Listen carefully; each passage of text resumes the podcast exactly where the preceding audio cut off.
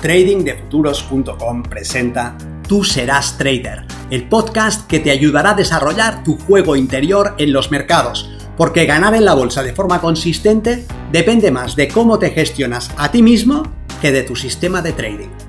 En este podcast encontrarás ideas y sugerencias prácticas con las que mejorar la mente con la que operas los mercados. Soy Vicente Castellano y será un placer que me acompañes. Si quieres más información sobre nuestros programas de entrenamiento para traders, visita tradingdefuturos.com.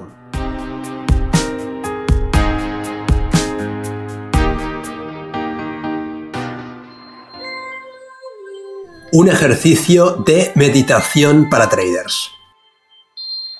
Transformar la mente que llevas por defecto en la mente que necesitas para hacer un trading consistente no es algo que vaya a suceder de forma espontánea, ni mucho menos algo que dependa del tiempo que lleves operando el mercado. Pero en cambio es algo que necesitas.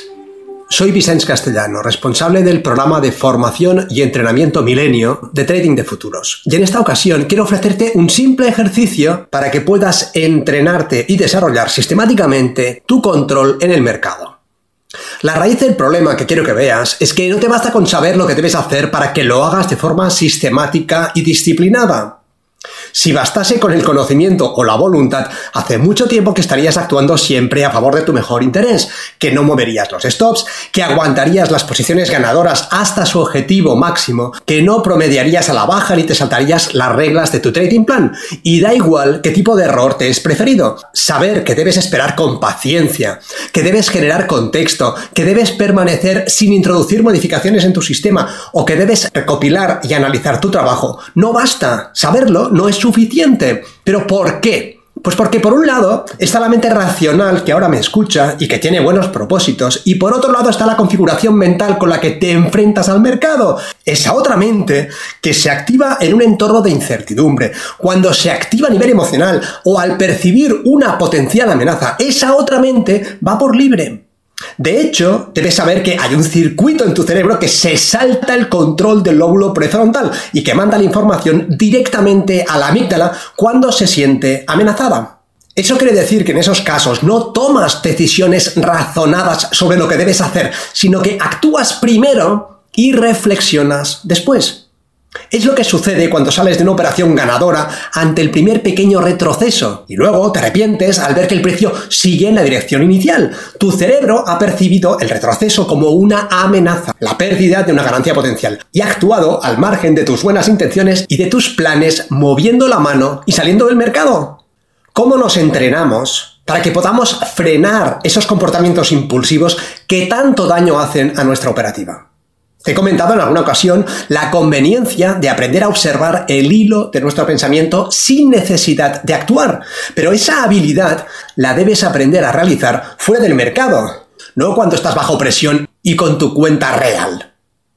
Desarrollar una práctica meditativa es un activo que puedes poner a tu servicio y que como trader te dará dividendos muy rápido. Y una práctica meditativa no consiste en que estés años encerrado en una cueva, ni que te vayas a un monasterio tibetano sino más bien que encuentres un espacio de introspección en el que puedas entrenarte de entre 5 y 20 minutos que puedas sostener a lo largo del tiempo. En este caso es mucho mejor que dediques 5 minutos todos los días a tu preparación mental que que dediques una hora una vez a la semana. Y puedes hacer algo realmente sencillo. No necesitas un equipo especial, ni incienso, ni música, ni adoptar la postura de la flor de loto. Que no te confunda la palabra meditación. No se trata de hacer nada extraordinario, sino más bien algo muy sencillo que no es en absoluto fácil. Mi sugerencia es que te sientes en una postura que te sea cómoda y que cierres los ojos y que estés totalmente quieto. No muevas los dedos, ni la mandíbula, ni los pies. No ajustes tu postura, no la cambies, ni la alteres en lo más mínimo. Y verás cómo tu mente y tu cuerpo luchan contra esa llamada a la quietud.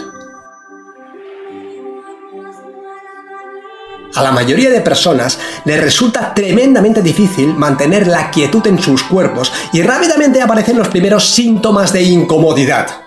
La espalda duele, la cara pica, la mano quiere abrirse o cerrarse, y en ese momento tu trabajo consistirá simplemente en observar el hilo de tu pensamiento que te lleva a hacer algo que has dicho que no harás.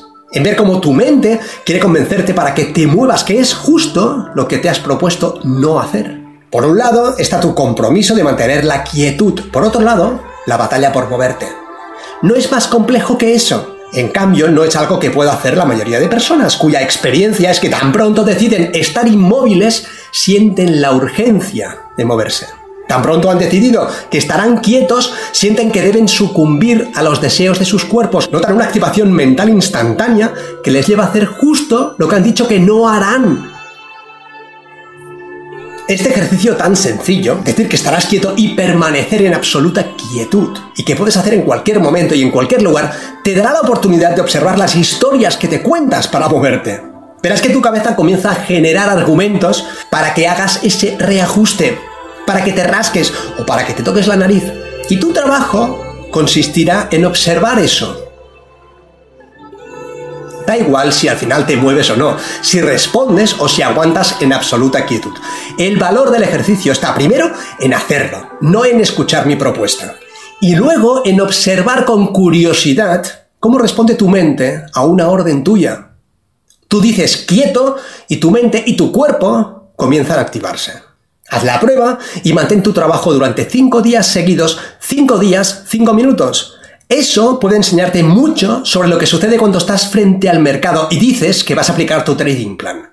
Esa es tu intención, pero tu mente y tu cuerpo quieren ir por libre y activarán los mismos exactos circuitos, excusas y artimañas, solo que esta vez estarás alerta, porque te habrás familiarizado con ellos. Al final de la semana, una sola semana, verás que puedes limitarte a observar los deseos de tu mente y de tu cuerpo sin responder a sus llamadas. Que da igual lo que digan, lo que te sugieran o lo que te impelen a hacer. Puedes atender con curiosidad y responder con la quietud. Y en ese momento estarás en condiciones de aprender a liberarte de tus condicionamientos psicológicos y emocionales. En vez de responder de forma automática, irás creando un espacio entre la petición impulsiva y tu respuesta. Y en ese espacio irá creciendo tu libertad. Nos vemos en el mercado.